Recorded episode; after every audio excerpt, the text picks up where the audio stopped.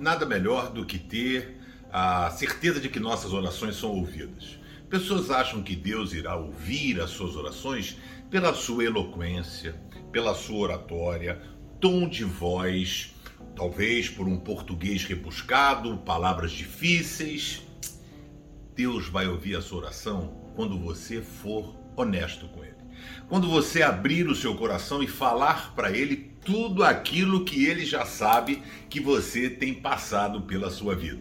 Jesus, então, que sempre orou muito, os discípulos, em alguns momentos, pediram a ele: Senhor, ensina-nos a orar. E Jesus, então, ensina a oração do Pai Nosso e ele dá uma outra dica aos seus seguidores que eu quero compartilhar com você nesse momento. Se de fato você quer que a sua oração seja ouvida, ele fala em Mateus 6,6. Faz o seguinte: vá para o seu quarto, feche a porta seja honesto e abra o seu coração para o seu pai, né? E que, que Deus que não pode ser visto. E o seu pai, que vê o que você faz em segredo, lhe dará a recompensa. Mas por quê? Será que a oração num quarto é, fechado tem mais poder? Algumas pessoas têm um filme, quarto de guerra, algumas pessoas têm quarto, locais especiais para oração.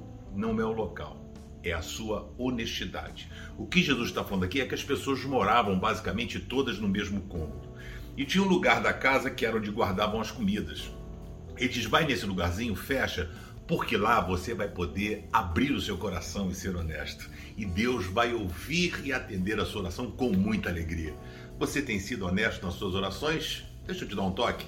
Você não vai falar nada para Deus que ele já não saiba.